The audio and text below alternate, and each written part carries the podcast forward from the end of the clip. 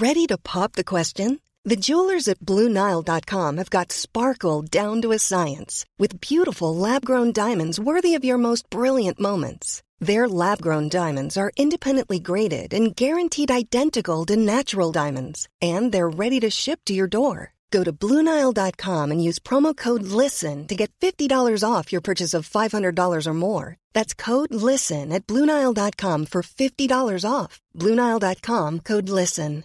Hey, Dave. Yeah, Randy. Since we founded Bombus, we've always said our socks, underwear, and t shirts are super soft. Any new ideas? Maybe sublimely soft. Or disgustingly cozy? Wait, what? I got it. Bombus. Absurdly comfortable essentials for yourself And for those facing homelessness. because one purchased equals one donated. Wow, did we just write an ad? Yes. Bombas. Big comfort for everyone. Go to bombas.com slash ACAST and use code ACAST for 20% off your first purchase. El ADN del rock está en Flash Black. Venga de ahí, bienvenidos sean todos al episodio número 9 biográfico de la tercera temporada de Flash Black que hoy se lo vamos a dedicar a una banda mexicana histórica en todo el sentido de la palabra. Obviamente le doy la bienvenida a mi colega y amigo Jorge Medina que, oye amigo, te veo muy cansado, estás medio puteado, ya como unos 49 años, por ahí. Pues botellita de Jerez, todo lo que diga será al revés, papá, ¿qué Ah, onda? Venga, muy buena. Oye, no, pues qué, qué placer estar aquí compartiendo. La verdad es que hemos sentido mucha responsabilidad por entrarle a este tema, pero pues en el fondo dijimos al final, güey, hay que hacerlo, hay que honrar a esta legendaria banda, muy, muy importante eh, en la historia de la música de México y que sobre todo, pues puso muchos cimientos para movimientos musicales que sobre todo, y bueno, por nuestra edad conocemos mejor que vinieron en los 90 y que sin expresiones como las de Botellita de Jerez y sin aventuras creativas así, pues quizá no hubieran tomado ese giro, ¿no? Así es, indirectamente ya la, la mencionaste, se trata de Botellita de Jerez, integrada eh, al menos la alineación original por Sergio Arau, el Mastuerzo, también conocido por su verdadero nombre como, Francisco Barrios. y Armando Vegagil, que en paz descanse. Digamos que es, es el trío original del que nos vamos a encargar de hablar el día de hoy, sin, digo, olvidar que también siguieron adelante después, sin Sergio Arau, pero ya tocaremos ese tema. Sí, ya lo habíamos anunciado desde el Sonidos y Noticias, no nos lo pudimos aguantar. Y además, honor a quien honor merece. Este podcast es la primera vez que puedo hacer una entrevista con uno de los personajes de la banda. Ha sido Sergio Arau. ¿Qué pasión canales? Soy Sergio Arau. Les mando un saludísimo a todos los que están aquí en Flash Black escuchando esto. Y soy fundador de Botellita Jerez este, y de los Heavy Mex y los mismos Ángeles y La Venganza Moxuma y varios más. Aquí, síganle aquí y nos estamos viendo. Chido, one. Flash Black. Tú tuviste pues ese honor de topar a tu tocayo. Yo me encontraba en Estados Unidos en ese momento, deportado. Ay, sí. Deportado de aquella por blanco. Ay, sí. y este. Y güey, pues te echaste una buena plática con él ahí en una cafetería. A pesar de que hubo como 25 interrupciones de no gustan cooperar, no quieren una paleta. Ay, amigos, ustedes que son tan guapos y tienen esos ojos, no quieren. Sí, la verdad es que esa situación fue bastante catastrófica.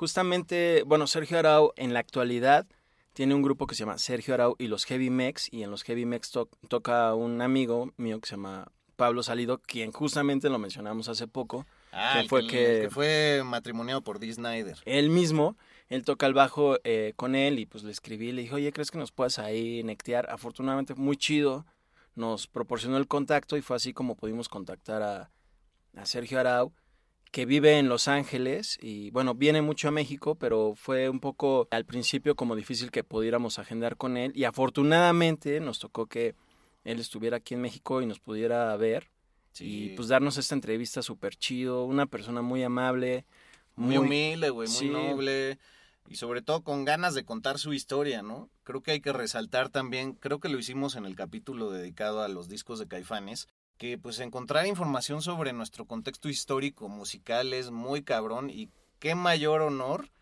que hablar con la persona que fue, pues la verdad, la mente maestra detrás de este proyecto de, Bo- de Botellita. Sí, gracias a él es como se da toda esta onda de sátira, de albur, cómica Sí, en este palabras. en este grupo de rock que pues empezaba a ser pues lo clásico, ¿no? Guitarrazos y toda esta onda, pero sí Arau tenía muy en mente desde el inicio que él quería enfocarse y mezclar toda toda esta tirada del rock y el albur, la comedia y lo lograron muy bien. Sí, puta, pues es difícil tomar decisiones de por dónde nos vamos a ir y qué palabras de él vamos a tomar. Por supuesto estarán escuchando extractos de, de lo mismo, pero pues qué chingón que están aquí acompañándonos y ojalá a alguno que otro de ustedes, sea en Estados Unidos o en cualquier otro país y por supuesto aquí en México, pues tengan el gusto de volver a, considerar escuchar esta banda o descubrirlos porque debe haber muchísimas generaciones que no los conocen y como él te mencionó con el documental de Rompan Todo que él sale ahí entrevistado, pues agarró muchos fans también internacionalmente. Actualmente, gracias a ello, también se ha inspirado en seguir creando música. Está por sacar un nuevo disco que no es con los Heavy Mex.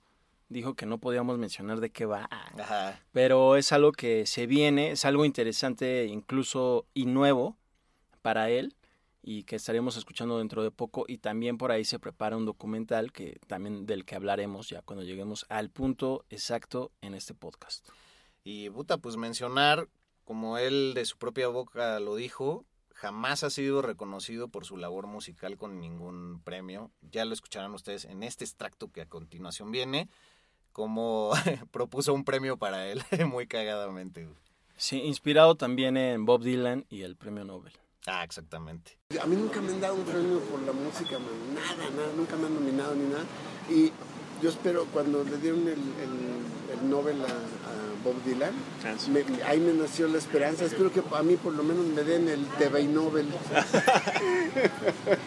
Pues sí, Sergio Arau, un hombre, digo, nos vamos a centrar mucho en él porque pues es el, el punto de partida y como decíamos, el creador de este, yo lo llamaría movimiento musical. Y es un hombre que acaba de cumplir 70 años, o sea, nacido el 14 de noviembre del 51 y pues tiene la edad de nuestros padres, güey, o sea, recién cumplidos los, los 70. Por lo mismo, pues es bien chido acercarnos pues ya como casi cuarentañeros, o bueno, tú siéndolo, pero en una etapa muy fresca de los 40. Hombre, gracias, amigo. Pero pues, güey, o sea, la botellita empezó en el 83, o sea, yo tenía un año de edad, cabrón. Ah, tenías un año, venga. Yo Sí. pues ya gozaba de tres, ya estaba acá desarrollando proyectos así como Meta de Mark Zuckerberg. Guacarroqueando así, pero pura guácara de, ju- de juguito y... Sí, ya estaba guacarroqueando. Él cuenta que estaba muy, en esos tiempos est- estaba muy eh, clavado en tocar en lugares, con bandas, venía de toda esta onda de Avándaro, estaba muy inspirado para no solo crear rock, sino también para hacer eh, historietas, Sí, digamos, dibujar. Sí, también gran caricaturista político, perdón que te interrumpa, y güey, muy importante subrayar pues que él tocó en Avándaro, como dices, fue de las generaciones de del 68, iba en la prepa 4, también mi papá iba en la prepa acá de la de Tacubaya que que hasta hace muy pocos años conservaba los balazos en, en la puerta, güey. Unas puertas de metal acá. Y, y bueno, pues de la, de la misma generación, de las mismas vivencias y de la misma censura que sufrió el rock and roll. Y él menciona que tanto bajón le dio esa censura que abandonó la música por más de 10 años, ¿no? También importante resaltar que ca- casi todas sus bandas van de acuerdo a refranes de la cultura mexicana. Eh, su banda en ese momento se llamaba La Ley de Herodes, que acá el refrán dice, pues la Ley de Herodes, o te chingas o te jodes. Sí. Ya dijimos el refrán de botellita de Jerez, todo lo que digas será al revés. Contextualizando para los amigos de provincia, Los cuates de provincia. pero ya, provincia global, ¿no? Porque esto es un podcast. Sí. Y este. y, y, güey, así jugó también con la venganza de Moctezuma, por ejemplo, que así se le. que es otra banda que él tuvo. Y que así se le llama cuando al extranjero viene acá, se echa unos tacos. Como le pasó al de Disclosure en el Corona. Y que pues no se presentan por la tremenda diarrea que les da. Sí, la neta, también no solo en el título de, de sus bandas, sino también en las letras y en los nombres de estas canciones. Digo, también solo hay que pensar que el guacarrock es una mezcla entre la palabra guacamole, 100% mexicano, y el rock, de ahí que nace. Eh, también toda esta onda que él maneja de el art naco, Ajá. que viene obviamente del art deco, pero que bueno, el naco lo, lo toma de también de todo lo que fue botellita de Jerez, que según ellos eran nacos, que en un, hubo un momento en que en México, creo que ahorita ya no tanto, era una forma despectiva de, de referirse a la gente, un poco racista, y bueno, ellos lo toman como al revés, ¿no? Así, todo lo naco es chido. Sí, eh, muy interesante que menciona que viene también a partir de un momento histórico en Estados Unidos donde había una frase que era Black is good, ¿no? Tra- tratando de reivindicar a las razas afroamericanas y demás, y de dijeron, güey, pues, naco, es chido, no es denigrante. Y la verdad eso le dio un vuelco a la, a la cultura desde el barrio, también tenían mucho eso, ¿no? Pues güey, se sentía que eran de casa, cabrón, o sea, juegan de locales, tenían barrio y tenían cómo expresarlo. Y complementando lo que decías, el art naco ni es art deco ni es art nouveau, simplemente es bien naco. Y él lo ha aplicado también, como dijimos, en, su arte. Y él, por ejemplo, lo ha incorporado esta onda de art naco en tomarlo callejero en algo divino, ¿no? O sea, volverlo divino, volverlo arte, y es lo que él también ha hecho, no solo en sus pinturas, sino también en sus pro- propios discos como solista. El último que se llama Rudo, la portada él la hizo, y es un luchador con, con unas alitas de ángel. Ah, güey, como arte sacro, digamos, pero pues, arte naco. Ay, sí. Arte naco. Además también Botellita de Jerez y gracias a Sergio Arau eh, incluyeron mucho lo que es la lucha libre mexicana, que es una tradición de, de todo este país, en el que ahora, por ejemplo, muchos extranjeros ya están bien clavados y siempre van a ver las luchas, pero pues ahí también tuvo un poquito que ver Botellita de Jerez, sobre todo en los 80, ¿no? Con la iniciación de Sergio Arau en Botellita de Jerez y todo este rubro de la lucha libre. A huevo. Es que hay que, hay que hacer énfasis también en, en que él viene de, de una familia de artistas. Su padre, Alfonso Arau, pues una figura de la comedia, de la actuación y un gran bailarín. Por muchos años, todavía en el cine de blanco y negro, eh, bailaba junto con Sergio Corona, que, era espectacular verlos bailar, así como era quizás ver bailar a Resortes, que era un gran bailarín. Y entonces hacían pues ciertas representaciones y sesiones, ya sea desde el cine hasta pues todo este arte de la carpa, del cabaret, de los teatros de revista y también les iba que muchos años se los echaron en, en Cuba. De hecho, Sergio ha mencionado que alrededor de siete años de su vida dejó de ver a, a su papá, güey.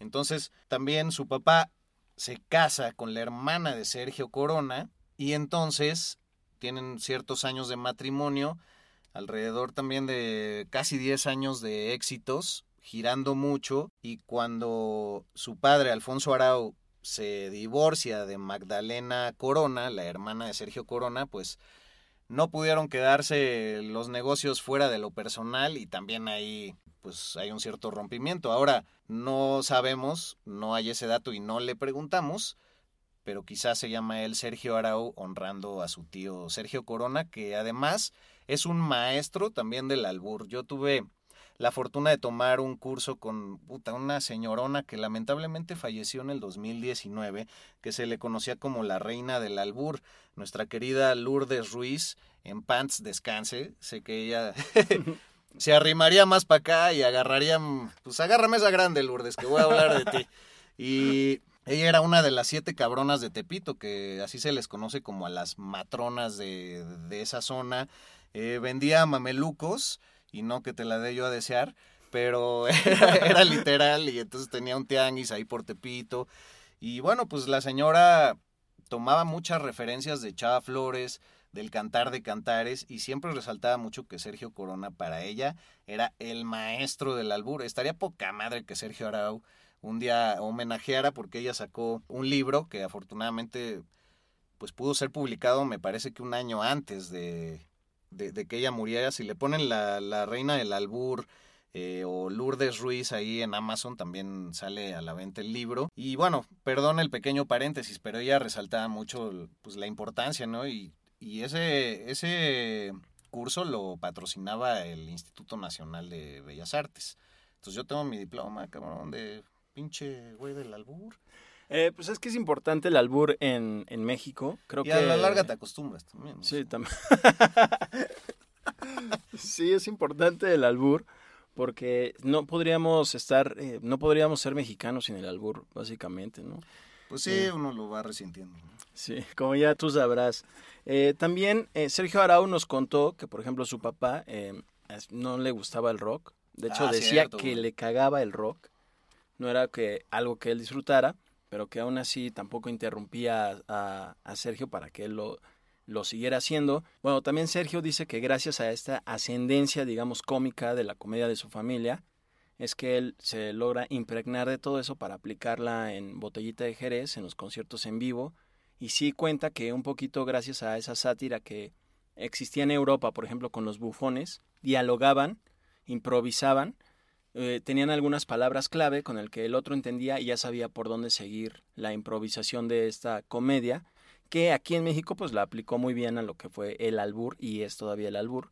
Y quienes los llegaron a ver en vivo, yo llegué a ver en vivo a Botellita de Jerez en el Imperial, que ya no existe, Sí, güey. Hicieron muchos albures muy buenos entre canción y canción. De hecho, Arau también luego dice que a veces se extendían más entre las rolas, así albureándose con la gente, que preferían tocar en pequeños clubes, porque era lo que les funcionaba más, que en grandes estadios y eso que además decía, pues nunca, la verdad, este, llenamos estadios ni nada de eso, no éramos un grupo de eso, y que a veces se extendían tanto que pues la gente se clavaba en sus albures y en, y en los chistes que se olvidaban casi todos de lo que era un concierto, ¿no?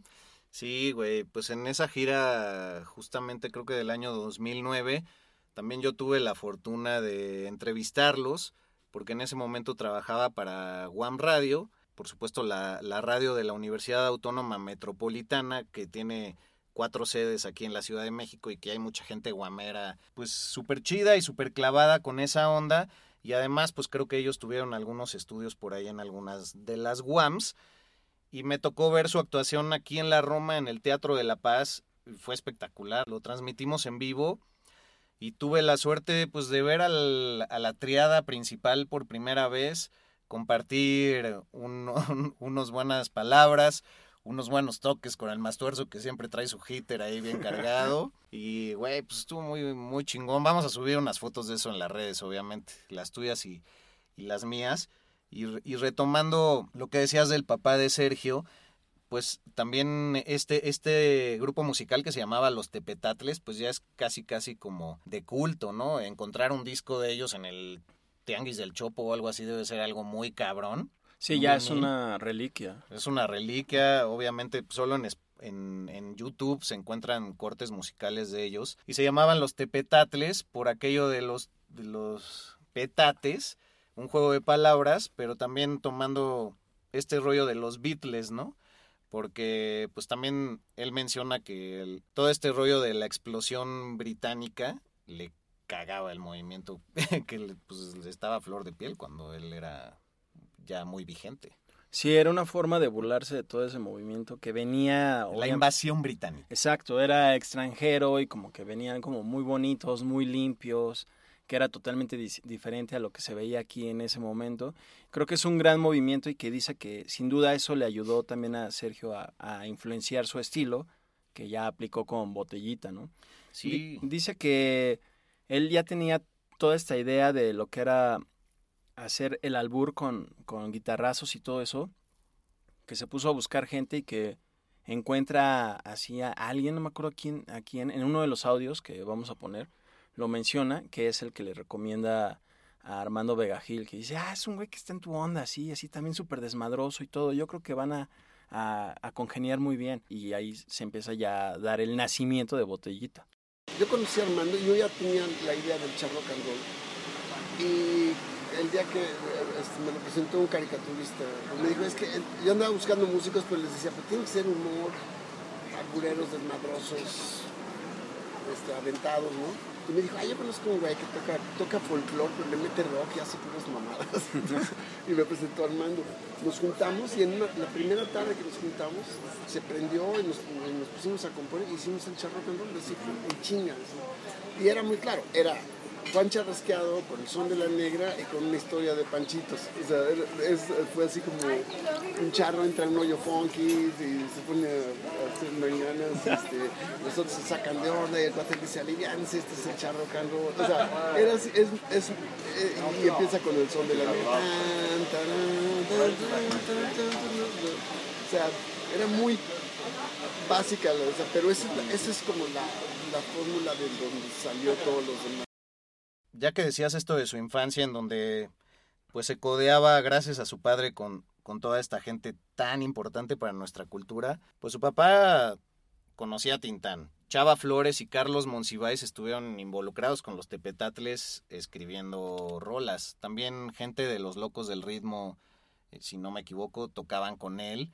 Güey, imagínate esa cultura de, de palillo, güey, de puta, del ay, no más clavillazo, güey.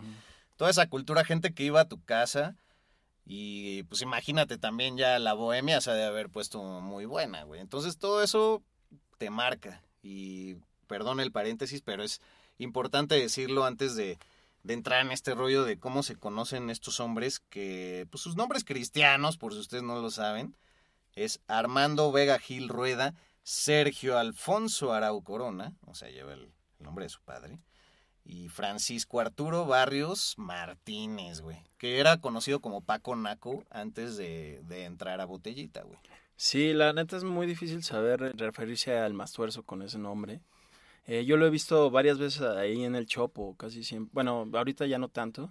Y en Coyoacán todavía anda ahí en la pinche combi que han usado toda la vida, güey. Ah, donde seguramente ahí trasladaban todo su, su PA.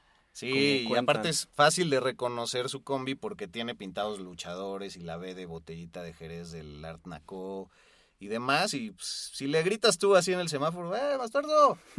Si te dices, digo, qué pedo, chido, chido, carnal, chido. Oye, además Botellita de Jerez, eh, eh, cuenta Sergio Arau que en los 80 llegaron a tocar como 360 veces en un año y que a veces se echaban de 3 a 5 tocadas en un solo día. Sí, güey. Y, y me llamó la atención que decía, no, tocábamos en la Narvarte, en la Roma, en el centro, en la Condesa, cuando obviamente pues no estaba gentrificado como ahora, que era una zona pues normal, Sí. a lo mejor hasta también en ciertas partes peligrosas, y que ahí era donde armaban las, las tocadas en fiestas como para no más de 100 personas. güey. No, güey, esa, esa etapa de haber sido poca madre, la verdad. Sí, que también en el, terremoto del 85, como que en una zona de la ciudad para animar a la, a la gente, se conectaron ahí fácilmente, dice Sergio Arau, que antes era mucho más fácil, en una esquinita ahí a tocar, y que era más sencillo que ahora que todos preguntan, oye, ¿qué, ¿cuáles son las bocinas que vas a llevar? ¿Qué tipo de amplificador tienes? Sí, creo que eso cambió mucho en el medio mexicano, ¿no? Ahora muchos mencionan que nadie se apoya entre sí, que incluso por eso el reggaetón triunfa más en lugares como México, porque entre en- los reggaetoneros sí se apoyan, y aquí ha pasado algo que se aíslan, pero güey, pues en esa época, o sea, Chava Flores, el propio Rodrigo González, pues se codeaban con ellos.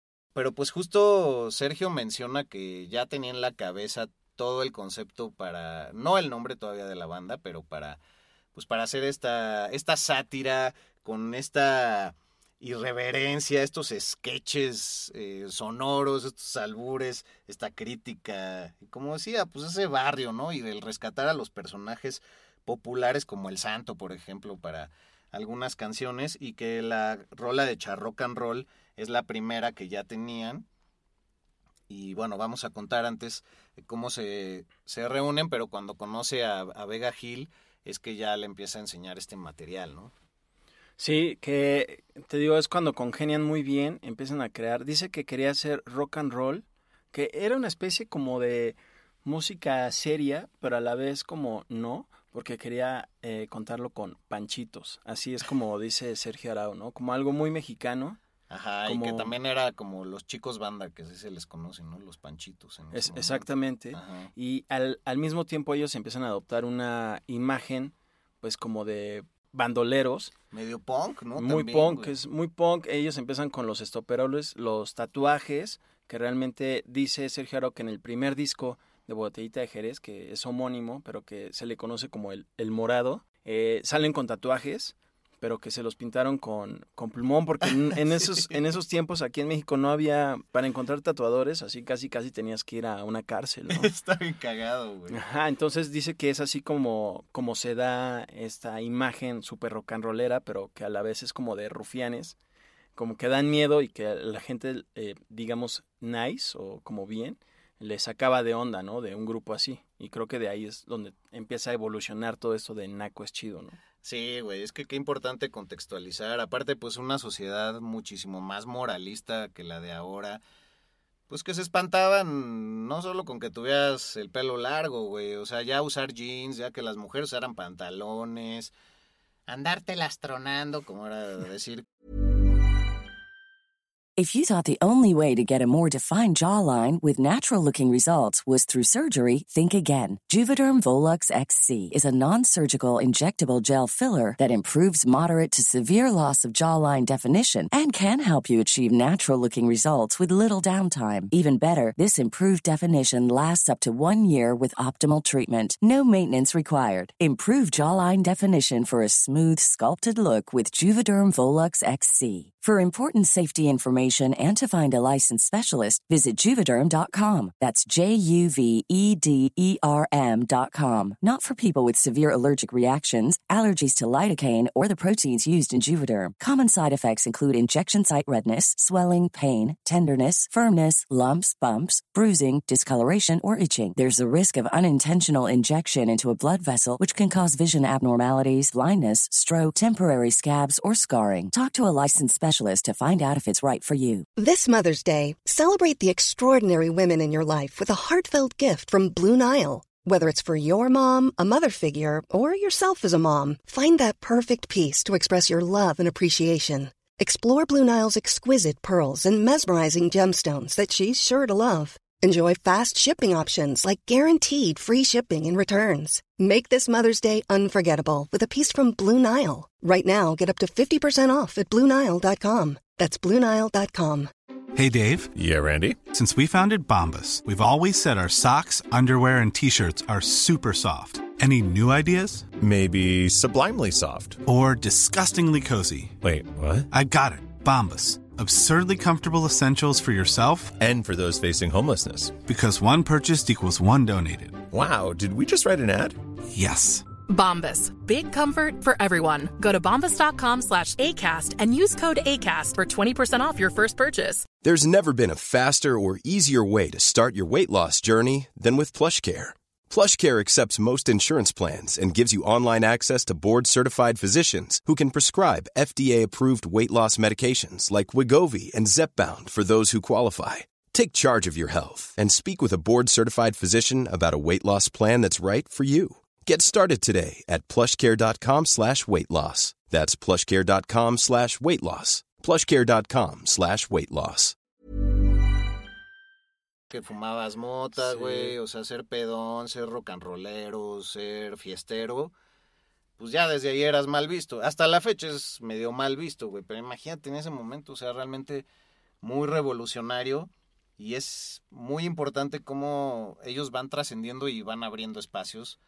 Ya mencionaremos también el foro cultural que ayudó muchísimo a- al crecimiento de, de la escena mexicana. Pues bueno, entonces Arao conoce a Armando Vega Gil, que bueno, cabe decir, era también una mente estupenda y un gran escritor. Hay varios libros de él, por si quieren checarlos. Eh, por supuesto, hay que tener a la mano el diario íntimo de un guacarrocker que casi cada frase que está escrita es un albur, güey. O sea, es una pinche genialidad porque a la vez te está sol- soltando la historia biográfica de muchos hechos eh, con botellita de Jerez. Entonces es una puta maravilla. Se consigue en Kindle, pero ya en físico está muy cabrón conseguirlo. Sí, Arau dice que Armando Vegagil vomitaba Palabras, ideas, ¿no? palabras, que era una, una mente muy creativa y que todo eso influía obviamente en, en la congenialidad de Botellita.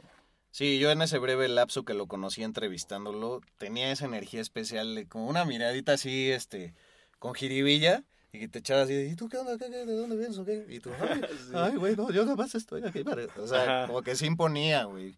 Entonces, pues se sabía cagado, o sea, los tres güeyes son muy cagados, pero Armando tocaba en un lugar que, bueno, con una banda que se llamaban Los Folcloristas, y pues menciona también Sergio que quería mandar al carajo el folclore, ¿no? Y que quería rock and roll, y ahí es donde coinciden en un evento ahí en algún lugar de Tlalpan.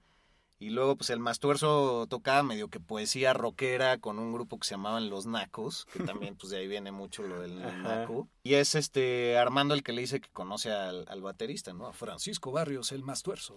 Sí, se da este power trio, que yo creo que ni esperaban que fueran a convertirse en un power trio del rock. Y ya es como empieza a darse toda esta, eh, pues... Vorágine. eh, sí, de, de palabras, de, De albures, ideas, de, ideas. De cotorreo, o sea, es que en sus toquines te cagas de risa, güey. O sea, y no tienes que ser mexicano, ¿eh? Pero la verdad es que conociendo la cultura a fondo, pues sí, o sea, te involucras más. Y bueno, se cuenta que cuando graban sus primeras rolas, que creo que no pasaban de seis, eh, encabezadas por el Charrock and Roll, pues era una producción totalmente casera, imagínate cómo sonaba eso.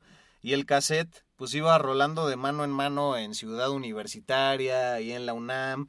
Empiezan a tocar en todos estos lugares que ya decías, ¿no? Que no eran para más de 100 personas, pero ya de repente tuvieron toquines en el Museo de Antropología, en el Museo del Chopo, güey. Tocaban ahí en el Foro Che Guevara también, que estuvo tomado, Sí. no sé si hasta la fecha sigue tomado en la UNAM, ahí en Filosofía y Letras, güey, o sea, En- eran sus casas. También en el Salón Los Ángeles, que antes era así como de cuidado. Ajá. ir, y que ahora ya pues es como super fifí ir, ¿no? Es ya como super nice hasta tocar ahí, güey. Sí, sí, Pero- pues un salón de baile que ya yo creo que se volvió de folclore eh, público y que puedes ver ahorita muchos extranjeros yendo, así como en las luchas, ¿no? Que ves las primeras tres filas de la lucha libre y ya está lleno así de puro extranjero que obviamente pues está disfrutando la Ciudad de México por pues, las bondades del cambio del dólar al peso, ¿no? Sí, oye, otra anécdota interesante, que gracias a Sergio Arau, eh, Alfonso André y Saúl Hernández de Caifanes, que antes eran las insólitas imágenes de Aurora, se hicieron su primer tatuaje con ellos. Ah, no mames. Sí, fueron a Guadalajara a tocar, entonces les dijeron a los de Botellita, oye, pues qué onda, tráete otra banda. Ellos se jalan a las insólitas y ahí es que Alfonso André y Saúl eh, tienen su primer tatuaje con- gracias a un, pues un chavo ahí que salió de prisión en, o algo así en el 84, Sí, que- 85. Que, nadie por ahí. tatuaba, güey. Sí, entonces de ahí de hecho, tam- hasta con tinta, me acuerdo del tatuaje también del Mastuerzo, que hasta la fecha lo tiene así todo, todo gacho, pues supongo que no se lo retoca por lo que significa, pero que Ajá. es un osito de peluche así, Sí. el que se ve en la portada del disco debut del Botellita de Jerez. No, y dice que además no había pues agujas, entonces que usaba, que esta persona usaba una... Como cincelito. No, una cuerda de guitarra, güey. Entonces que obviamente cuando penetraba la piel, que todos se hacían así, como que chiquitos se encogían y cerraban los ojos así, no, espérate. Ay, güey". cabrón. Sí, No entonces lloro, de ahí, nomás me acuerdo. de ahí queda la anécdota de los tatuajes de Botellita de Jerez. Ah, qué buena y esa. Alfonso André y Saúl, güey. No, y, y pues ya después de tanto toquín y estos cassettes que se hicieron como casi, casi virales, por usar un término actual, y que la banda pues se los pasaba entre sí, y pues ves que había caseteras dobles, entonces yo creo que lo podías regrabar fácilmente. Pues ya es Oscar Sarkis, otra eminencia de, de nuestro medio, eh, un señor con el que pude pues nunca compartir un micrófono en vivo, pero su programa seguía después del mío cuando estuve en Reactor, eminencia del Instituto Mexicano de la Radio, de Horizonte, eh, y bueno, hasta pinche juez de la academia fue en algún momento, güey. Pero ese güey Ah, es el que les ofrece que la academia, bueno, era aquí un reality show para encontrar pseudo artistas. Exacto.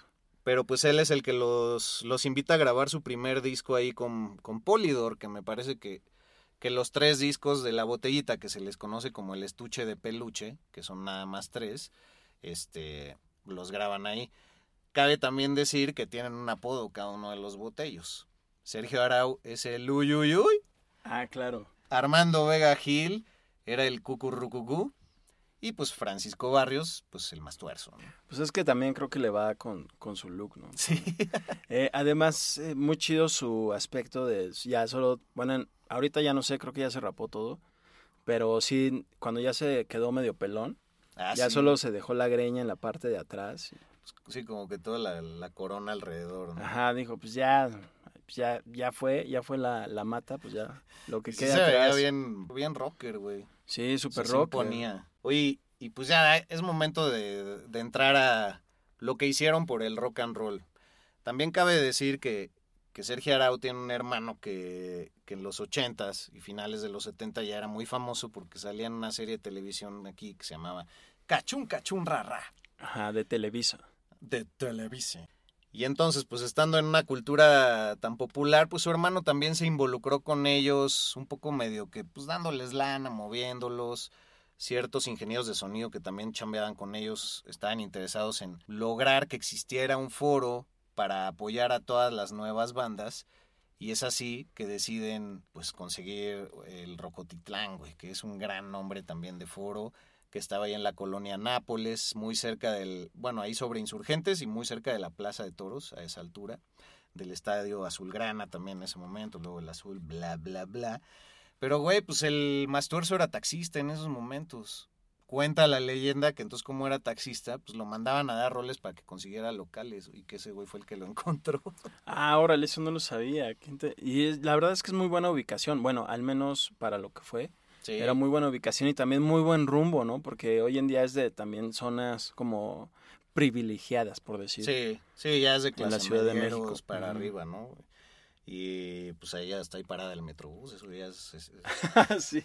Rocotitlán que eh, crearon como un espacio para bandas que solo cantaran en español. Exacto. Porque había varios donde hacían covers, de bandas de habla inglesa y aquí solo podían tocar en español y, es que en ese momento había muchos grupos que tenían nombres en inglés, ¿no? Por ejemplo, seguía el Tri, entonces, como Three Souls in My Mind, estaba Kenny Los Eléctricos, que se llamaban Kenny and the Electrics, y Ritmo Peligroso. El Dangerous Rhythm. Dangerous Rhythm, que muy rifados que se pusieron ese nombre en ese momento. Sí, darle el crédito también al señor Piro, que tiene un gran podcast que se los recomendamos, que se llama ¿Cómo está la banda?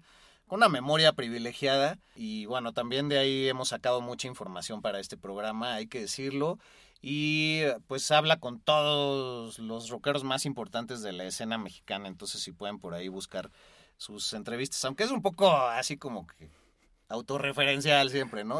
Es como que yo te pregunto, este, entonces, ¿en qué foro tocaban en ese momento, Sergio? Pues tocábamos en el 60s.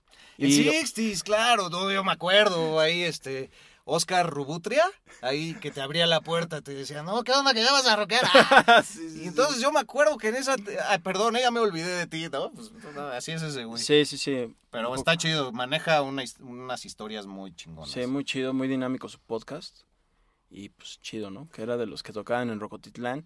Que de ahí también Arau cuenta que salieron muchas personas que trabajaban ahí de roadies, ingenieros, y que ahí se hicieron para lo que es hoy, no sé, estar trabajando en festivales, tener sus estudios de grabación.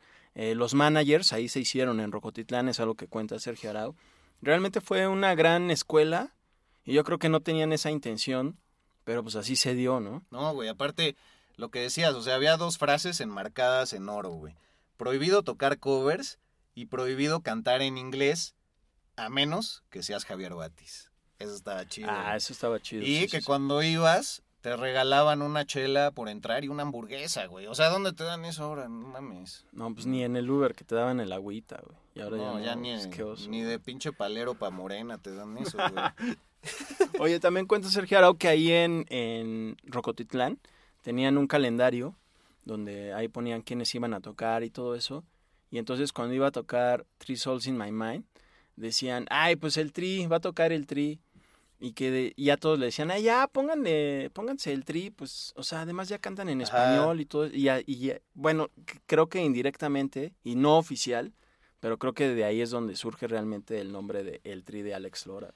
Sí, la verdad es que están muy ligados y luego Alex Lora también colabora en su, en su tercer, en su tercer disco, güey, el de Naco es chido, eh, junto con varios más como el maestro Guillermo Briseño y otros personajes como Jaime López, cabrón, y Rodrigo González.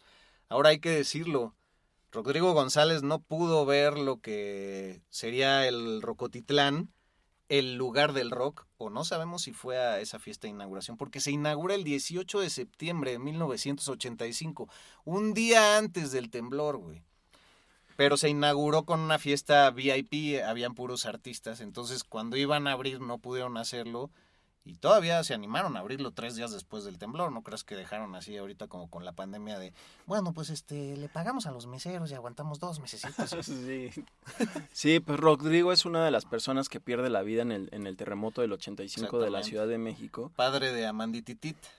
Precisamente, buen apunte ahí. Y desgraciadamente sí se pierde toda esta tirada de la evolución del rock mexicano en este lugar que es Rocotitlán, que hoy pues ya, ya fue y se convierte en... Hoy es un casino. Ah, sí.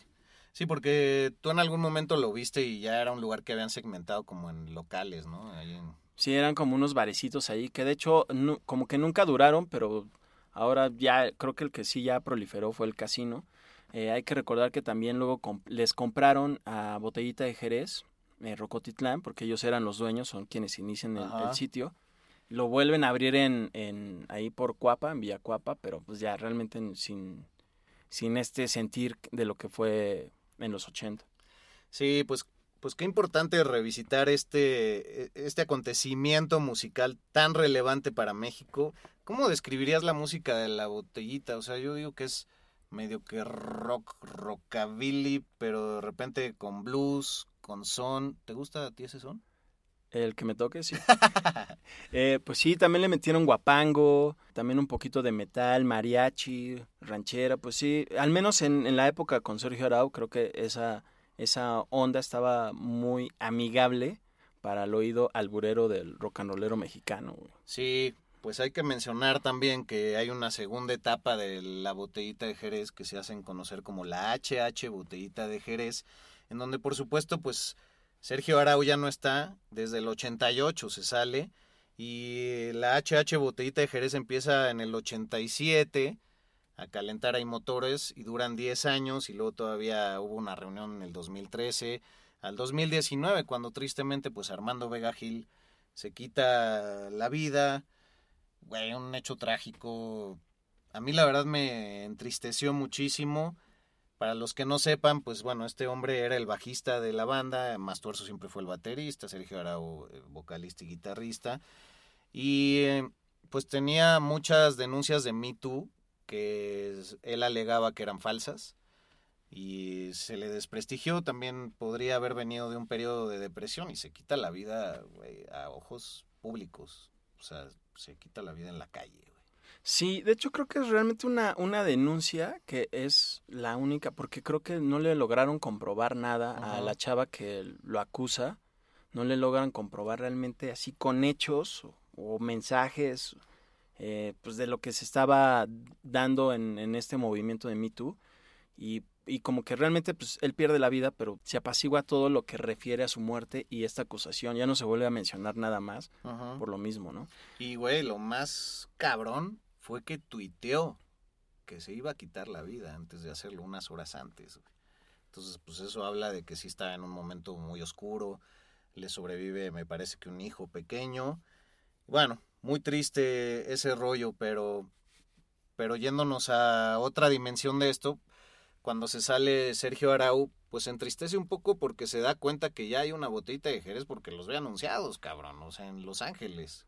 Sí, según esto habían quedado en que no iban a continuar como botellita de Jerez. que ya era intocable, ¿no? Exacto, es por eso que luego ellos le agregan el HH. Que significa la, como la honorable, ¿no? Exactamente, y es, es por lo que Sergio Arau dice, pues sí me cagó, me cagó que hicieran eso. Luego se entera que van a tocar en Los Ángeles también les, le caga un poco que toquen medio que cumbia, güey. Ah, sí. Cuando entra el señor González, este Rafael González y Santiago Ojeda ya también ahí en cabeza. Sí, de hecho, Arau cuenta que ya la HH Botellita de Jerez gana un premio eh, de la revista Eres de los 90, que era como para jóvenes. Yo creo que es como lo que hoy sería, es más bien la revista Tú. Eh, se ganan un premio por mejor banda tropical y pues, pues ya no le deja de gustar a mucha gente, a los rock and rolleros sobre todo, porque dicen que se venden y todo esto. Y pues ya en ese encuentro en Los Ángeles, dice Arau que él va a verlos, porque ni siquiera le avisan que van a tocar ahí, va con muchas ganas de reclamarles, pero que pues se encuentran así como amigos, sienten la buena vibra de lo que fue, fue la alineación original y pues ya es así como se da la reunión en 2005 otra vez, que dura como hasta el 2012 me parece, o 2013, bueno, por ahí. Sí, eh, no sé si fue, no sé si fue constante, eh, pero sí hicieron unas pequeñas giras. Fue cuando nos tocó verlo a ti en el Imperial, a mí en, en el teatro este de, que es de la UAM, el Teatro de la Paz. Y eso alrededor del 2009 fue que sucedió. También aparecen en un Vive Latino, que ahí como que retoma mucha fuerza, ¿no? El Vive teniendo pues estas banderas de de repente resucitar a, por ejemplo, la primera reunión de Caifán es importante y así, pues a ese nivel están los botellos, claro.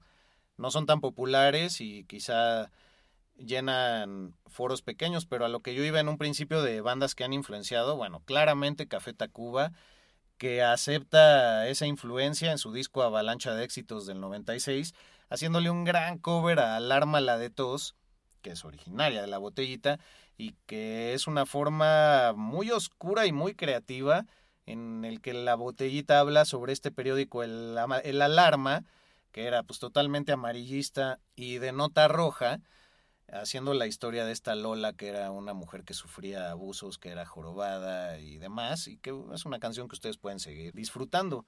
Y bueno, yo creo que también influyó mucho a bandas como La Maldita Vecindad y Los Hijos del Quinto Patio. Claro, también Molotov, eh, también a Riesgo de Contagio, por ahí, y también, sobre todo, a El Gran Silencio, que tienen su Chuntaro Style, Ajá. que ellos realmente le dicen a Arau, oye, pues gracias a, a Botellita, pues nosotros somos el Gran Silencio, o sea, lo que somos, ¿no? Y que el Chuntaro Style es como el guacarrock de Botellita de Jerez. También bandas más actuales, por ahí también menciona Sergio Arau que de Nalgas, por ahí tienen un estilo similar. Pues, lamentable banda, pero Sí. es, mi, es opinión. Y pues sí ha influenciado todavía hasta la fecha. Creo que indirectamente, pues de- de- a lo mejor de lo que fue mm, Café Tacuba, pero Café Tacuba ya venía de toda esta escuela de botellita. Eh, también me gustaría señalar que Sergio Arau, lo que fue su disco solista del 93 por ahí, que se llama Mi Frida Sufrida, es realmente como una continuación de ese sonido eh, que tuvo él con. Botellita de Jerez y su más reciente álbum solista, que ya habíamos dicho que se llama Rudo, eh, creo que es del 2018, por ahí. También suena todavía mucho a Botellita, aunque más, más rockerón, ¿no? Un poquito ya más directo, no por nada la, la banda se llama Heavy Mex y ya, gracias. Oye, pues ya para redondear, porque pues este capítulo va a ser de los más largos, pero pues honor a quien honor merece, pues honrar la vestimenta, ¿no? Estos pantalones de charro que usaban poniéndoles estoperoles, de los primeros también en ser, pues, pues sí, un parteaguas en ello, eh, ponían peluche en sus instrumentos, o sea, no crean que Eugenio Derbez fue el primero en pensar esas mamadas. Eh, usaban máscaras de luchadores, estos tatuajes con dibujos de, de plumón. Y bueno, pues es una crítica humorística espectacular, güey. O sea, yo que, y bueno, tú, tú también, güey, eso compartimos mucho, que somos de jugar mucho con las palabras, con las expresiones, como que inventarnos cosas como, pues, Chanzón y Dalila. No, no se lo vayan a fusilar, eh, por ahí. O el, pues, ¿cómo va la birria? Y así, ¿no? En lugar de decir cómo va la, la vida, o el que no es nuestro, pero es el vaya, vaya, Tacubaya, y cosas así. Güey, pues es hermoso, cabrón. O sea, pues de atallones en los sillones y duro, duro contra el muro. Todas esas cosas son hermosas, güey. Nos hacen reír. Estamos en, en épocas en donde se están resignificando las cosas, pero no por ello dejaremos de reír de lo que tanto significó en ese momento. Oye, y también una exclusiva que vamos a dar aquí, gracias a Sergio Arau, es que el próximo año, en 2022, va a salir una serie documental sobre todas las anécdotas de Rocotitlán. Sí, rifadísimo. Güey. y que está produciendo Arau, que, quien también no hemos dicho, pero también es, Es cineasta. cineasta. entonces, Y hasta fue creador de la jornada, me parece. sí, muy Uno rifado. Estuvo ahí, güey. Ajá. Entonces va a Muchos salir el huevos, un próximo güey año. con muchísimos huevos de los que hace falta ahora y no me voy a, a cansar de, de subrayar eso, güey. Y justamente él lo dice en la entrevista que pues haz lo que te gusta hacer, ¿no? Pues qué más da, o sea, te van a te van a señalar siempre y, y a mí por ejemplo él a sus 70 años está súper rifado su look porque trae un mohawk, su- sus piercings, Ajá. sus tatuajes y siempre pues con todo ese con toda esa alma rocker que lo ha caracterizado por siempre. A sus 70 años, ¿cómo no? güey? Digno de decirlo, está bien mamado. No tiene una pinche cana en el mohawk. No sé si se quita lo de al lado para que se- no se vean las caras. Pero, güey, o sea, es el Dorian Gray del rock and roll mexicano. Exacto, sí. O sea, 70 años y se ve neta, pues yo creo que unos años mayor que nosotros. Bueno, quiero pensar, en una de esas nos vemos más jodidos. Sí. Y sigue cantando muy chido eh, y componiendo buenas rolas, güey. Sí, no, una eminencia.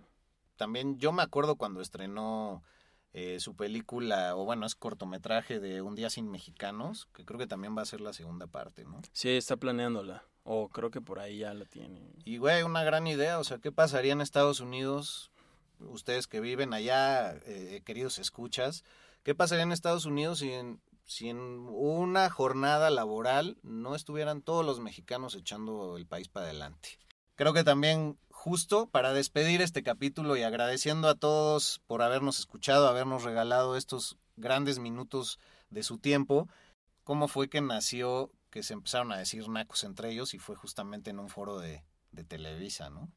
Sí, donde les llamaron la atención por también decirse entre ellos ñeros. Ajá, entonces que, que se escuchaba así como la típica voz del, del set, que no se sabe quién habla, pero es así uno de los productores y que en Televisa no se dice ñero. Sí, entonces, que pues, la sí. represión, ahí ya estaba la represión. Sí. Flash Black. Gracias a ti por haberte rifado Ah, eh, no, no. esa bella labor, güey. Espero lo hayas disfrutado.